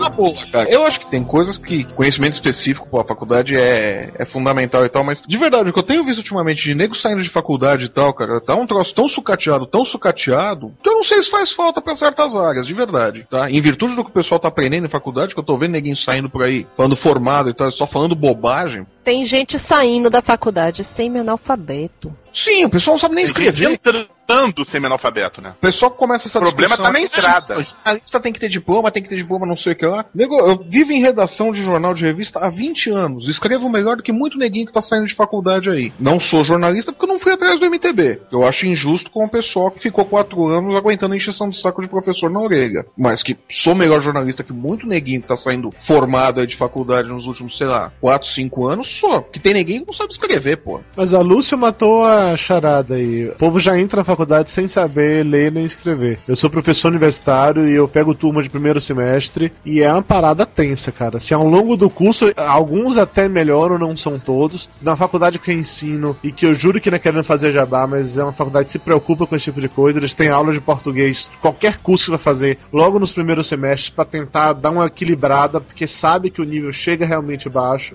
Não, se você Mas olhar tu- friamente, só- cara, a faculdade precisar ter curso de português já é bizarro. Porque já devia vir pronto. Só que a educação básica brasileira é um problema, né? O exemplo do não saber ler e escrever tal foi só um exemplo genérico. Tá, joga isso pra qualquer outra disciplina essencial, pra qualquer outra faculdade. Falta a base. O pessoal vai mal Você vê? preparado. Na faculdade não aprende o que precisa. A faculdade virou comércio. Tem faculdades aqui em São Paulo que se você deixar o RG cair na porta, você tá matriculado. Tem uma na paralela em Salvador que é vinculada com, com o radar que fica na porta. Peraí, você tomou uma multa e ganha um diploma, é assim? Não vai direto o diploma ainda, mas já a matrícula chega junto com a Ah, já tá lá dentro. Já tá lá dentro. Não, já passou, cara. Você escreveu teu nome certo na prova, já tá aprovado. Não, você escreveu seu nome certo no cheque. Cara, na minha época, faculdade privada era mais séria. Você não tem vergonha de ter feito faculdade particular. Hoje em dia, algumas faculdades que eu conheço eu teria vergonha. A faculdade que eu ensino hoje, a faculdade 2 de ela, é- ela recebeu nota alta naquela paradinha lá de prova do Ministério da Educação. Ela é reconhecida como um ótimo curso de jornalismo, não sei o que, bababá, mas que eu ensinava antes dessa, eu sabia que não tinha condição nenhuma ali. Eram poucos os alunos que eu olhei tipo, aqui dá pra fazer, tem algum potencial de trabalho, porque a faculdade não ajudava mesmo. E a minha faculdade, quando eu fiz o meu curso, era o único curso de publici- de publicidade. Então eles estavam literalmente cagando pra o que a gente queria, pensava, imaginava. É isso aí, pronto. Se não quer fazer outro lugar, ah, não tem outro lugar, né? Pois é, então te fode aí. Na minha turma, quando eu me formei, foi logo que iniciou esse esquema de provão. Acho que foi no segundo provão, né? E foi aquele esquema de vamos boicotar tal. Eu tava lá começando a responder minha prova. Eu percebi todo mundo saindo, todo mundo embora. Eu peguei, rapaz, quer saber? Vou ganhar meu sábado e foi um boicote geral. Eu ia ser a minoria lá dos que iam responder certo e, e seguir no, no, no meio, sabe? Anulei minha prova e segui adiante. Nem sei como é que tá hoje esse processo, essa, se, não é válido, não, não, não reflete a realidade. Ó, Belote, hoje em dia tem cursinho dentro das faculdades pra preparar os alunos pro provão. A minha turma foi a primeira a fazer provão de jornalismo e criar uma eletiva obrigatória pra gente fazer, pra poder se preparar pro provão. Eletiva obrigatória não. não... É, era oficialmente uma eletiva, mas todo mundo que tava no último período era obrigado a fazer, porque tinha que fazer o provão. É ridículo isso daí, cara. Eu até tenho vontade de fazer faculdade, faculdade de gastronomia e tal, mas vendo o nível da- da- das faculdades, eu pergunto se é mais negócio fazer uma série de cursos sequenciados ou não, em Senac, e na- na- aqui em São Paulo tem a Cara, escola o da proble- turma. problema é a filosofia do brasileiro. Na verdade, faculdade não era pra ser o básico. Faculdade era pra ser para aqueles que quisessem fazer um curso avançado. O curso de tecnológico, nível médio, de Senac ou até de, de escolas, era pra já preparar para o trabalho aquelas que quisessem fazer coisas específicas. Só que no Brasil, faculdade é valorizado porque até mesmo pra qualquer concurso público, ter faculdade acaba sendo um diferencial, independente do curso. Teu diploma universitário pesa a favor ou não. Não interessa qual diploma universitário, não interessa de qual faculdade, desde que seja o diploma universitário. Caiu-se no, no ridículo. Não tô dizendo que o que vocês fizeram, vocês não fizeram boas faculdades nem nada disso. O que eu tô dizendo é que generalizou-se um pouco isso daí, é, exceção do Lúcio, que realmente fez uma faculdade de merda. Mas, mas o, que, o que acontece é que o pessoal banalizou essa coisa com essa proliferação de, de, de, de universidades particulares e a facilidade de você entrar numa universidade. Né? Reclamou-se tanto que o vestibular era muito difícil e transformaram a- o acesso à faculdade numa Nivelaram por brincadeira baixo, agora. né? Nivelaram exato, por baixo. Exato, exato. É, Foi 8 ou 80, né? Foram pra dois extremos, né? Era a dificuldade extrema do vestibular e agora a facilidade extrema do. É bem aquela coisa, caiu o RG na porta, você tá matriculado. E os cursos, velho? Administração com ênfase em corte e costura. é, bicho. Tem uns negócios que você olha às vezes e fala, porra, cara, como assim? Eu tenho um orgulho danado de ter feito a minha faculdade. Eu não sei o que vocês pensam, mas o departamento de comunicação da minha faculdade era muito bom. O que me deu mais orgulho ainda foi quando eu fiz uma pós-graduação na PUC Minas e que vários professores citavam textos e citavam teorias e coisas do, do tipo de da comunicação em si que eram os meus professores da faculdade que tinham escrito. Então, os meus professores de pós idolatrando os meus professores da graduação. E eu achava, eu fiquei super orgulhosa disso. Isso de professor ter escrito me lembra uma história de um professor filho da puta que me sacaneou pesado. Ele juntou um grupo de alunos, os alunos, ah, vocês são os melhores alunos, escolhi vocês porque são os melhores alunos. Eu lá, tolinho, terceiro período acreditando nisso, né? Vocês vão me ajudar a escrever um livro. Eu não vou falar qual é o nome do professor, nem qual é o livro para poder ninguém descobrir o que, que é, mas digo apenas que era um livro de assessoria de imprensa patrocinado pelo Sindicato de Jornalistas daqui da região. Os alunos escreveram o livro, ele só assinou, é isso? No meu caso foi pior, eu querendo fazer tudo bonitinho, né? Cada um pegou dois é, assessores de imprensa para entrevistar e escrever um texto sobre. Aí eu fui lá, fiz, querendo fazer o melhor possível. Aí teve um menino que não fez, falei, ah, eu faço dele também, porque ele falou que cada um teria o crédito no capítulo. Aí chegou na hora da porra do livro e falou, ah, agradeço a fulano Ciclano Beltrano, nossa listinha lá, só na como nomes genéricos. Aí eu fui perguntar para ele por que que não. Uh, tive cara de pode perguntar por que que o nome não entrou. Ah, é porque muitos textos eu tive que alterar bastante, então acabou ficando uma autoria minha. Só que os meus eram integralmente o que eu tinha escrito. Depois Você daquele dia eu aprendi a registrar tudo. Não, aí não, porque ele ainda tinha que me dar nota do final do semestre. Então tem mais é que se fuder mesmo, Lúcio. Sacanagem, eu acho isso muito escroto. Eu conheço gente que já fez isso, já passou por isso, eu acho muito escroto. Se apropriar de coisas escritas pelos outros, eu acho escroto. E o pior é que nesse meio acadêmico acontece muito, muito, muito, muito, muito. É triste, mas acontece muito. Mas sabe o que esse mesmo cara fez com um grupo de alunos de uns três anos antes? Ele passou um trabalho para fazerem um projeto de marketing para um mercado que tinha aqui no Rio. Aí o grupo queria fazer tão bem esse trabalho, era o grupo até do cara que foi meu chefe no estágio. O grupo queria fazer tão bem o trabalho e conseguiu uma pessoa que conhecia a diretoria da foi até lá para poder fazer uma entrevista e elaborar esse projeto de marketing para o professor. Aí, conversando com o diretor da ele, mas qual é mesmo o nome do seu professor? Fulano. Ah, olha, desculpa, a gente não vai passar nada não, porque a gente contratou o fulano para fazer o nosso projeto de marketing. Caralho, que filho da puta. Eu acho, Lúcio, que esse cara já merece que eu diga o nome dele aqui. Você paga o advogado depois, Belote? No máximo ele paga o Henrique Araque, não vale a pena o risco não. Falando de professores ruins, professores bons. Teve algum professor assim que mudou a maneira como você vê a profissão, que te motivou de verdade? Você sai da porra, que foda ser aluno desse cara. Como profissão, não, mas assim, na minha área de pesquisa, hoje eu amo comunicação e novas tecnologias porque eu fiz parte de um grupo de pesquisa sobre isso e porque eu tive professores como o André Lemos e o Marcos Palácios, que hoje são os caras que escrevem a respeito disso, que são super respeitados na área. Eu tive também muitos professores, eram minoria gritante, né? Mas coisas assim realmente interessadas não só na medicina, mas no conhecimento científico, no ensinar, na responsabilidade de ter aquele monte de gente que que ia virar médico ali na mão deles, né? Que tinha professor que cagava pra isso. Tinha um que até era homossexual, foi homenageado na nossa turma, porque era hilário e ensinava ginecologia, né? E eu acho que Piada muito pronta profissional da, porra parte aí. dele, já que ele não tinha interesse sexual, só tinha interesse científico na coisa, então era totalmente profissional. Pô, teve vários outros, não lembro agora os nomes, mas que realmente incentivava a gente a fazer um bom trabalho, sabe? Não ser medíocre, não ser um qualquer. Eles fizeram a diferença, porque tinha professor, caramba, que falava, por exemplo, que a célula funcional do fígado, do venceu hepatócito, era a célula de Kupfer. É a mesma coisa que você dizer que o motor do carro fica no pneu. Ainda bem que você fez uma metáfora, porque eu não tava me entendendo mesmo. É, coisa assim, não, o carro anda porque tem banco, anda porque tem motor. Não, anda porque tem banco, mas professor sem motor não. Mas se não tiver banco, você não senta. O carro não anda porque não tem banco. Então era coisa desse tipo, É, se você insistia. tentar, não vai ligar o carro, não vai conseguir andar. É, só se fosse Eu exatamente só- assim. Seu o Lúcio se formou na mesma faculdade que você, né? O professor do slide tá ao contrário, ele dizia que o fígado ficava no, no lado esquerdo do corpo, quando o fígado fica do lado direito. Aí teve um aluno que sacaneou falou assim: só se o, pa- o paciente tiver citos inversos totais, que é aquela pessoa que tem tudo ao contrário. Aí, por essa piada, ele foi posto pra fora da sala.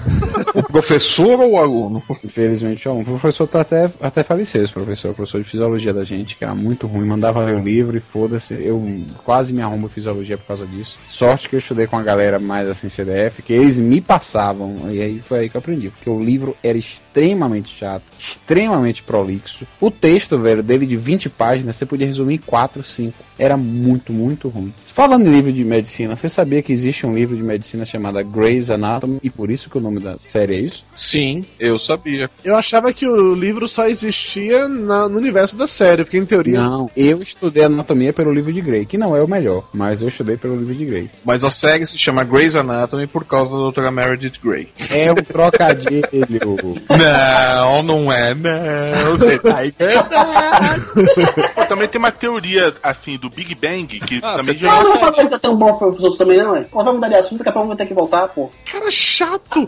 Quando você faz piada, Belote, deixa a piada esgotante e voltar pro assunto, né, mano? Já que te interrompeu, vá, fala seus Não, bons professores, vá. Fala logo do seu professor alto, louro e forte que você adorava.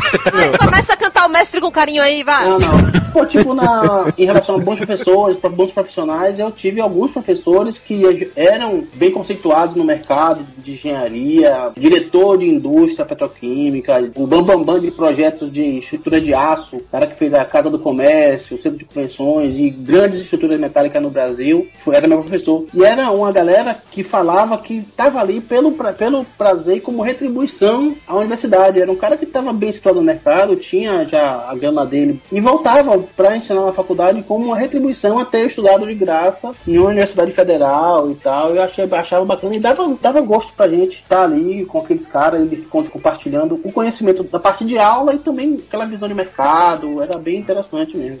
Eu tive um professor que tinha como retribuição levar uma menininha por dia na moto dele. Eu tenho medo da faculdade que você fez.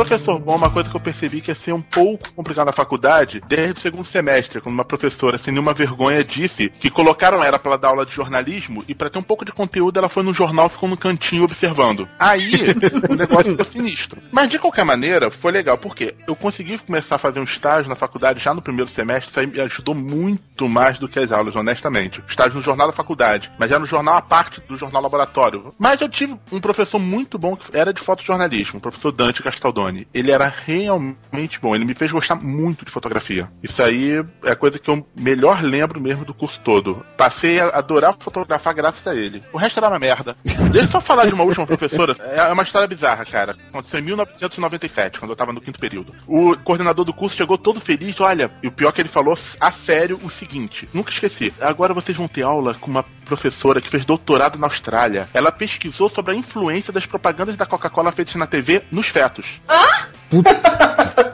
Começou nesse nível. Aquela planta feto ou feto da barriga da criança, da mulher? O feto é aquela coisinha que fica na barriga e depois vira o neném. Vem cá, e ela chegou a qual conclusão exatamente? Os bebês gostam de Coca-Cola porque. Não, o pior é o seguinte: a mulher fez doutorado na Austrália, pesquisando uma coisa bizarra, mas tudo bem. Doutorado na Austrália, né? Foi dar aula de informática no jornalismo. Pergunta se ela já tinha usado a internet alguma vez na vida. A gente teve que fazer um abaixo assinado pra ir ter aula no laboratório de informática. Mais 97, né, Lúcio? Que seja 97, era curso de comunicação. 95 explodiu a internet comercial no Brasil. Não era desculpa. Tudo bem que a gente tinha lá um laboratório de máquinas de escrever, né? Mas o pior não é isso, cara. Depois que foi no laboratório de informática, é, a aula seguinte, ela ficou sem sacanagem. A aula inteira comentando como era interessante que a setinha do mouse virava uma mãozinha quando tava em cima do link. Oi? Juro. Como?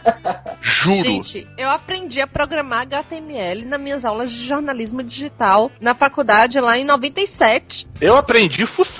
Todo mundo já entendeu, Mayra. Você teve uma boa faculdade, todo mundo já entendeu. É. Pronto. Eu tinha laboratório de máquina de escrever, Mari. A gente pra também tinha. datilografando. Também tinha, me- tanto é que eu falo da parte do departamento de comunicação. Tenho orgulho danado de ter feito aquilo. Agora, enfim, deixa quieto. Ah, o outro departamento eu prefiro não comentar. Eu tinha aula de jornalismo em máquina de escrever, sim. Não, até 97 as aulas eram no laboratório de informática, ficava no outro campo, você tinha que andar uns 15 minutos pra chegar lá. Só em 98 passou a ter laboratório de comunicação. E era uma coisa bizarra, né? Porque era assim, o jornal não o jornal da faculdade que eu fazia era bom não, o jornal laboratório que era Mukirana. Você num período escrevia as matérias que eram revisadas por alunos de outro período. Então tudo que eu escrevia quando era do meu período de escrever, chegava no jornal totalmente alterado e muito mal escrito. Aí quando chegou a minha vez de revisar, eu de sacanagem pegava a matéria que o pessoal escrevia, ah, beleza, vou mudar tudo. E colocava falando mal de faculdade dos outros. Falando mal da faculdade, falar mal da faculdade dos outros. Belote, você fez engenharia em que ano? Comecei em 93, cursei três semestres em- na UFES e em 95, começo de 95, eu formei na UFPA, formei em 99. Então, em 95 você fez matrícula na Politécnica, não fez? Politécnica, exatamente. Eu já entrei Ah, no, como, é como era o computador de lá quando você fazia matrícula?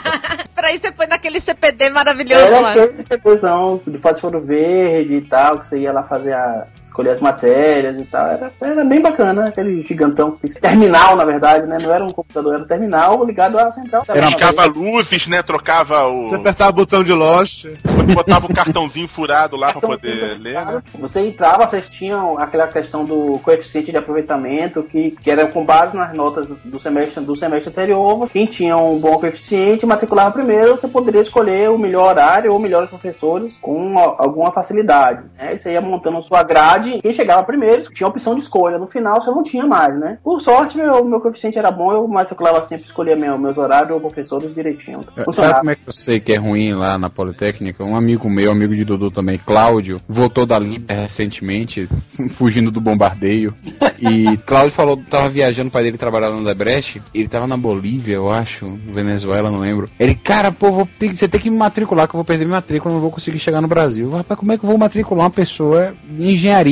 Não, vou passar o e-mail pra você com as matérias que eu quero, os professores que eu quero. Chegou lá, não tinha vaga mais pra nenhum professor que ele queria. Eu, ó, meu irmão, Uni do porra.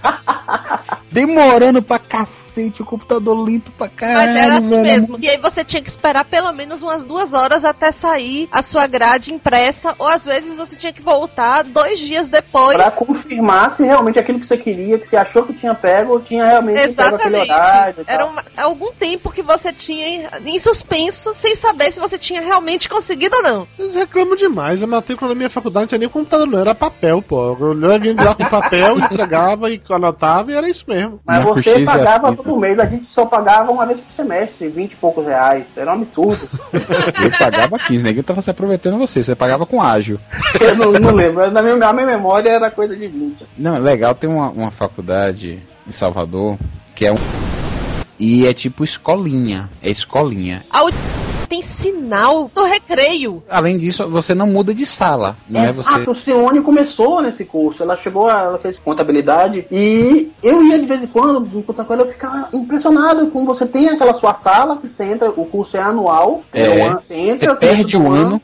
Perde o ano, sabe? Você ia, tinha aquela sala, o professor que vinha no horário direitinho pra sua sala. Eu, era incrível, eu ficava impressionado com aquilo. Mas eram as cantinas, né? Da é Subway, daí pra cima. Por que, que vocês puxaram o assunto de, de cantina? Como é que era a comida na faculdade de vocês? Porque na minha faculdade variou muito, porque eu estudei em três campos diferentes. No primeiro campus não tinha porra nenhuma, tinha uma pastelaria do lado de fora, que o pastel era bom, mas você quando voltava de lá, todo mundo sabia que você teve lá, que o cheiro de óleo você saía assim. Ah, o primeiro campus era feito de palha, o segundo era de madeira e o terceiro era de tijolos, é isso? Não, um era de saibro, o outro era de grama, outro era de terra. No último campus que era mais legal, que tinham várias cantinas assim na frente da faculdade. Basicamente, sempre que eu chegava lá de manhã pra ter aula, eu tomava um suco de cacau com leite e comia uma saltenha. Porra, era viciado nessa merda, mas foi a única vez que eu consegui achar comida que presta na faculdade. Na de Mayra eu sei que a, a cantina servia cerveja, né? Que a faconha era tensa. Antiga, né, gente? Mas o bom da Federal é que você tem aula em tudo quanto é canto, então você pode experimentar várias cantinas. Você pode fazer um tour gastronômico pelos campos da Federal, é uma maravilha. Ou, como eu já falei aqui na minha época de faculdade, eu era Durango total, e andando um bom trecho pra, com, o, com o vale transporte que eu tinha. Como diz o povo, o tique estudantil. Era bem comum eu andar um bom trecho, por exemplo, da Politécnica pra Graça, que é onde era meu estágio, Caminhada boa, hein, tio? Ainda subindo a Desce. ladeira, hein? desce uma ladeira e sobe Por outra. isso que era magrinho, subia a escada, depois subia a ladeira. É, pra comer um cachorro quente da Lapa, tá? Exatamente, tio Beló. Tipo, você conhece. É isso mesmo. Não existia ainda Smart Card, né? Essa, essa modernidade de você passar o cartãozinho lá. O negócio era você entrar numa fila escrota, chegar lá na frente com a atendente mal-humorada, entregar a sua carteira de estudante e falar assim: me dê todo de tique. Aí Aí ela vinha lá com aquela folha imensa, cheia de coisa, você tinha que dobrar tudo pequenininho e esconder, porque ficava um monte de marginal querendo roubar. Ou é E dinheiro. saísse de lá, era dinheiro. Aí você comprava a cota inteira, mesmo que você não fosse usar. Pra quê? Pra usar depois o tique para comprar cachorro quente, bolacha Chocolate. recheada, chocolate, tudo que tinha direito. Aliás, andar de ônibus em Salvador era muito massa, porque você comprava de um tudo dentro do ônibus. E aí entrava o cara lá, venha, qualquer peça é 50, aceita o vale, aceita o passe. Ou então chegavam umas, umas meninas assim, sou uma menina do Brasil, não tenho pai, não tenho mãe, estou aqui para ter o meu, meu docinho para vocês. Nessa brincadeira, eu tenho boa parte da minha constituição é a base de charge. E aquela paçoquita? No meu caso, Paçoquita com energética, aquilo ali. Se você come, dura dois dias, velho. E era assim, né? Eu não, não tinha dinheiro pra almoçar, né? Então, na ida da faculdade pro estágio, pra um dos estágios que eu fazia, no ponto de ônibus comprava um cachorro quente e mais o refresco com vale transporte. A cantina da, da Federal não comia muito, porque a gente na, na medicina não tem muita escolha. Porque a faculdade de medicina não tem cantina. Cara, tinha, mas acho que. é, é, eu não sei se eu devia falar, mas tava A falando. vigilância sanitária fechou. Exatamente, estava Começaram a fechado. assumir os corpos usados lá pra estudo, né? Não, os corpos ficavam no Instituto de Ciências da Saúde, que é o que a gente chama de ICS. E era a dois metros da cantina. Tinha um corredor do laboratório de anatomia, você mexendo nos corpos. Se alguém abrisse a porta, você via a cantina lá na frente, o cara com um hambúrguer meio verde, e você olhava com aquela peça anatômica, aquele cadáver ali, e falava: caramba. Essa mesma carne de hambúrguer que você comia lá, que já tava meio verde, ela era guardada na mesma geladeira dos corpos. É, não, lá na geladeira era formal. Por isso ficava pretinho. Depois não tá preta essa carne, não é porque passou. Que nojo. Era tenebroso, mas era gostoso. Eu comi muito pouco na, na, na cantina, porque a faculdade de medicina, geralmente o pessoal tem um pouco mais de dinheiro. Sempre tinha colega com carro. Tinha um amigo meu que tinha um Chevette, que era o melhor carro que eu já, já vi na minha vida, era o Chevette de André Campana. Todo mundo ia no Chevette de André pro shopping park. Tinha briga pra saber quem é na marcha. Deus é mais. Aí a gente ia comer no shopping barra, porque era relativamente perto, né, da faculdade. Eu tava me sentindo playboyzinho, ainda bem que tá pior que falando de shopping barra, porque o que eu mais lembro de comer na faculdade era milkshake de ovo maltine, porque do lado da faculdade tinha um shopping e eu descobri naquela época o milkshake de ovo maltine. E todo dia quando eu saía da faculdade eu tomava milkshake de ovo maltine e voltava pra casa tomando isso. O que eu mais comia era churros. Tinha uma barraquinha de churros toda hora na- no estágio à tarde que eu tinha que ficar o dia inteiro, né? Aí o almoço comendo algum serve-serve que tinha por lá. Aí depois, na hora do lanche, dava uma descidinha, comprava logo oito churros. Era pra, era pra dividir com o pessoal do, do estágio. É, Ela dividia assim, era um pra você e sete pra mim, né, Lúcio? Eu adoro churros, cara. O pior que eu adoro churros. Inclusive hoje eu comi um churros voltando pra casa. Eu acho que eu não adoro churros, que eu não aguento comer quatro. Legal porque tinha crepe, tinha um sanduíche muquirana e também tinha um mezanino, mas que ninguém ia lá, porque era o pessoal, os maconheiros irem lá fumar o cigarrinho que passarinho não fuma, né? Ficava direto lá, descaradamente. faculdade de comunicação o que mais tem é isso, Lúcio. Uma vez eu tava chegando pra aula na faculdade, né, normalmente a área que o pessoal lá ia fumar maconha na minha faculdade era chamado de escritório, que era num cantinho assim, que era ao ar livre. A galera ficava lá queimando seu beck. De vez em quando você tava na sala de aula, você só sentia aquele cheiro entrando pela janela. Mas naquele dia tava. Maconha não tem cheiro, maconha tem barrunfo. Falou expert. Daí eu sei que nesse dia tava chovendo, então os maconheiros não ficaram lá na área deles, né, do- no escritório deles, e entraram pra uma sala de aula, onde eu teria aula logo na sequência. Mas é que a gente chega lá de manhã pra ter aula, eu, eu chegava cedo nessa época, por algum motivo que eu desconheço. Vou pra entrar na sala, na hora que eu abro a porta, chega vem aquele, aquela baforada de fumaça, vejo a galera tá lá, fechei a porta e fiquei do lado de fora esperando o professor aparecer, né? A neblina da manhã. É, praticamente. Passa mais um tempo, outros alunos foram chegando, foram se juntando lá de fora da sala, até que o professor, com meia hora e 40 minutos de atraso, como de costume, finalmente aparece. E esse é um professor que no passado tinha sido, vamos colocar assim, entre várias aspas, um grande publicitário na Bahia, mas que torrou provavelmente parte de sua fortuna e neurônios com maconha, ou outras drogas pesadas, não sei. O fato é que ele chegou pra dar aula, entrou lá, pediu pros alunos saírem da sala, ah, não, eu vou dar aula agora e tal, beleza. Os alunos saíram, só que, como é, Belote, o barrunfo, é isso? O barrunfo continuava na sala, a fumaça continuava assim, sobrevoando, sacou? O professor chegou na frente da, da sala pra chamar a gente pra entrar, sendo que você não conseguia nem enxergar o rosto do professor, tanta fumaça, né? Vamos lá, né? Isso era, eu acho, segundo semestre, terceiro semestre, não sei, a gente, todo mundo ainda tava meio calouro na faculdade. Cara, deve ter sido a melhor aula da minha vida. Só, só aquela fumaça foi bastante pra deixar todo mundo maluco, assim. Acho que ninguém nunca criou tão bem peças publicitárias como todos naquele dia. O problema é que ninguém lembra o que aconteceu depois, assim. Só sabe que bateu uma fome depois horrorosa. Aí, haja pastel, haja tudo. Na minha faculdade não era só maconha que rolava, não. Lá é uma faculdade gigante, vários prédios, e muitos prédios em vários horários não tinha ninguém. Então tinha as escadas de sexo. Escada de. de como é que é? O pessoal que ia pro prédio, que naquele momento não tinha ninguém, tinha a escada que ficava fechada, porque era escada só de segurança, e começava a trepar lá. Tinha o prédio pra fazer sexo gay e o prédio pra fazer sexo heterossexual. Aí um você entrou no errado. o Lúcio passou longe não. de todas as eras durante toda a faculdade dele, não chegou nem perto. Eu ia até perguntar como é que ele descobriu isso, porque ele devia passar muito longe dessas Ouviu falar, ouviu falar. Não. Eu ouvi dizer que. O mais perto que eu cheguei foi o seguinte: teve uma vez que teve um congresso de estudantes de comunicação no prédio. Era um prédio em forma de L, né? Então o corredor de um lado via janelas do outro. Era, um- era nove andares, se eu não me engano. O congresso estava acontecendo no último andar. Tinha lá uns 200 estudantes de comunicação. De repente, todo mundo foi correndo pro corredor. Aí vendo lá aquela movimentação, todo mundo correndo pro corredor lá. Atento pro que tava acontecendo lá de fora, fui também. Mais ou menos no quarto andar, todo mundo tava vendo um casal trepando em cima da mesa, dentro da sala de aula, sem nem perceber que, tinha uns maravilha. 200 alunos vendo. Nessa época ninguém tinha porra de uma câmera pra filmar isso. Ninguém tinha uma câmera pra filmar isso. É uma coisa triste. Realmente muito triste. Eu estava esperando acabar a gravação e falar assim, Lúcio, cadê? Socializa o vídeo, hein? Não, um amigo, um amigo meu tirou fotos. Ele tava, ele tava fazendo fotos para pro laboratório fotográfico da faculdade, usou todo o rolo que pegou da faculdade pra fazer fotos disso. Isso é um dinheiro bem investido, pô. Pra educação dos seus filhos, tá certíssimo.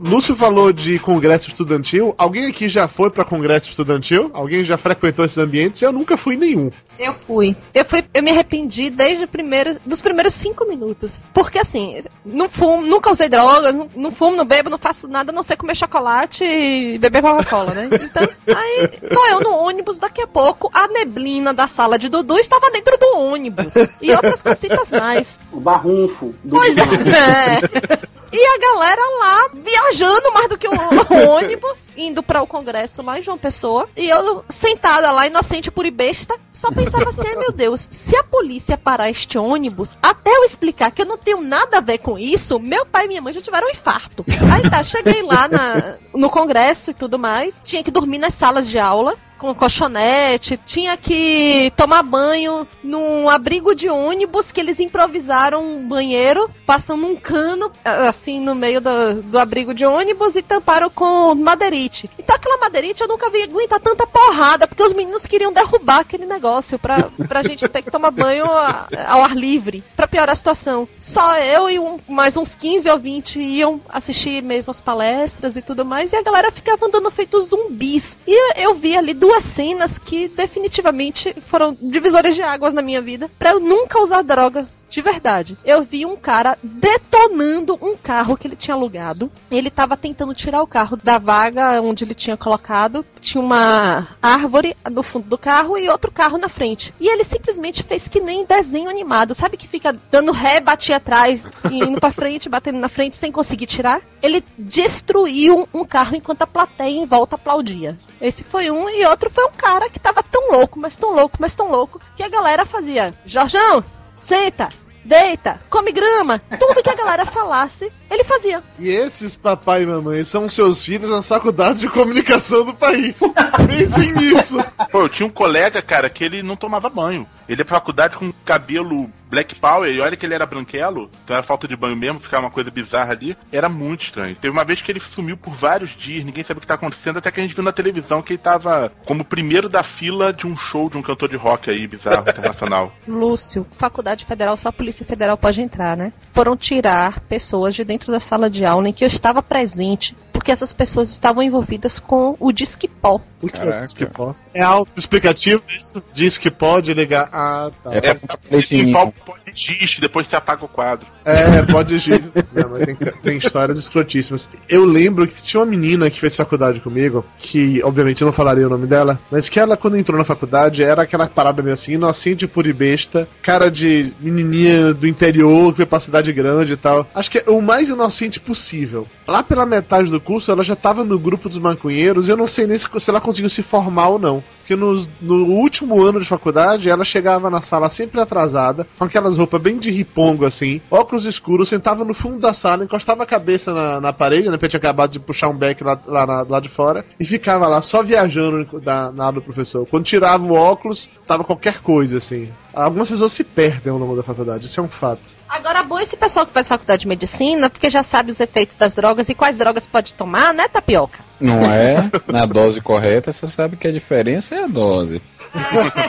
pois é. Conte aí, Tapioca, derrube. Rapaz, não tinha muito lá não, sério. Minha faculdade era muito Mauricinho e Patricinha. Tinha uma galera que fumava o seu negócio ali, tranquilo, separado, não incomodava ninguém, fazia parte do grupo, ninguém tinha preconceito nenhum, mas nunca incomodavam, sabe? Era sempre quando eles estavam entre si. Todo mundo sabia, ninguém ligava e eles também não, não exibiam. Era era muito, era muito mais tranquilo lá na, faculdade. A gente agora, bebeção sempre teve. Tem até hoje, né? O Clube dos Médicos convidou, a ABM, a Associação Baiana de Medicina, convidou a gente para o Clube dos Médicos para a lavagem do peritônio. E imagine que delícia que não devia ter sido essa lavagem do peritônio é uma parte do corpo. Não, não, não, não explica que é melhor. Não explica que é bem melhor. Joga no Google! A, a- a festa mais conhecida da, da Faculdade de Medicina, não da Federal, que a Federal acho que nunca conseguiu fazer uma festa que prestasse. A gente fez um- uma festa dentro da faculdade que foi apelidada de sauna gay, porque fez um calor horroroso e só tinha homem. E depois fez uma, uma outra lavagem lá no meio da rua que também não prestou, não deu coisa que prestasse. Agora, a melhor festa era da Baiana, da Faculdade Baiana de Medicina, que era. Na faculdade, não, desculpa, a Escola Baiana de Medicina, né, que também é conhecido como Escolinha da Ladeira. Olha preconceito. Tinha. Mas isso é sacanagem entre a gente, mas a melhor festa era de lá, que era a chopada de medicina. Que o pessoal que ia se formar fazia e ia todo mundo da federal ia pra lá. Era muito, muito legal. Muita gente ficava completamente embriagada, vomitando até o que não comeu, mas era legal. Flávio, você que foi calado o programa todo, já que você não fez faculdade, qual a sua opinião sobre faculdades? Ah, eu acho tudo uma merda. Você faria faculdade de alguma coisa? Depois de ouvir o que vocês falaram, nem fudendo. Mas sabe qual é a diferença, da Flávio? Pô, vocês vão pra faculdade pra não aprender nada, meu. A Flávio, depois que todo mundo aqui for processado, você vai ficar na, na cela comum, a gente vai pra prisão especial. Não, Boa, eu vou ser boa, presidente da república. Sou presidente da república porque eu tenho curso técnico, não tenho faculdade, já estou providenciando a perda de um dedo. Uma língua presa eu já tenho. eu vou botar todos vocês na cadeia não especial. Abuso de poder, com certeza.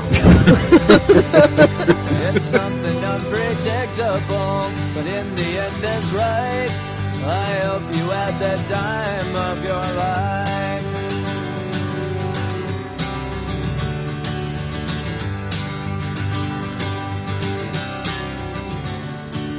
It's something unpredictable, but in the end is right. I hope you had the time of your life. Alguém vai dar boa noite pro Belote ou vai deixar ele aí mesmo só comendo pipoca? É o Belote, olá pessoal, tudo bom? Tapioca, Flávio. E aí, beleza? Você, a gente não cumprimenta e cumprimenta a gente mesmo assim. É o Belote, cara. É muito gente boa. Um cara deixou um comentário lá no, lá no post falando que ah, o Leonardo Vabi é muito chato, que não sei o que, como é que coloca ele? Não vou escutar essa porra, não. Todo programa. Que eu vi você respondendo? E Assim como eu tinha respondido o anterior falando do. do Azaghal. ah, o do anterior falando do Moreira. Faz Do parte. próximo falando do Belote. Ó, essa é a pauta da gente. Falta enorme. hein? É, pauta enorme. Mas como assim gordo universitário? Eu fiz supletivo de medicina, foi um ano e meio. Eu não sei o que, que eu tô fazendo nessa gravação, já que eu não fiz faculdade. E você tá aqui pra mostrar pras crianças o que, que acontece com quem não faz faculdade. Não pensei em nada, que merda. Também não sabia Ah, que eu- merda que ia falar hoje. Eu acho que você podia falar, Tapioca, essa história de você ter feito supletivo pra medicina. É boa, boa, boa. Valeu, Mário, valeu. Vou falar. Mandar o link pro CRM. Mas eu fui bolsista do CNPq, não falei. Eu não participei do DA. Deixa pra segunda parte. Eu não faltou alguém dizer que jogava truco, porque eu não jogava truco. É. Porra, mas foi a única coisa que eu. Eu aprendi a jogar truco e não precisei fazer faculdade pra isso, porra. porra, velho, eu aprendi a beber e a jogar truco e não precisei da faculdade. Eu vou ser presidente mesmo, porra. Aqui na Bahia, o povo não joga truco, não. O povo joga dominó. Fica Maria, aprendendo a bater de lasquinê. Ah, lá. Gente, na boa, cara. Na escala de jogos universitários, o dominó só tá acima do palitinho, né? Isso porque você não conhece a Universidade Federal Rural do Rio, cara. O pessoal lá joga cubol. Lá ele. É o que o nome indica, cubol mesmo. Papo de Gordo. Com a gente é menos comida e mais conversa.